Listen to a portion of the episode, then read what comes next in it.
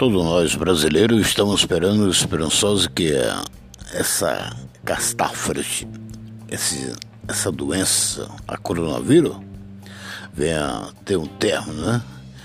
E que os políticos venham ter consciência em relação que as pessoas não vêm mais perder, né?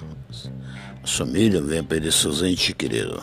E por outro lado, cabe também ao presidente começar a fortalecer mais para que possa a população não estar sofrendo.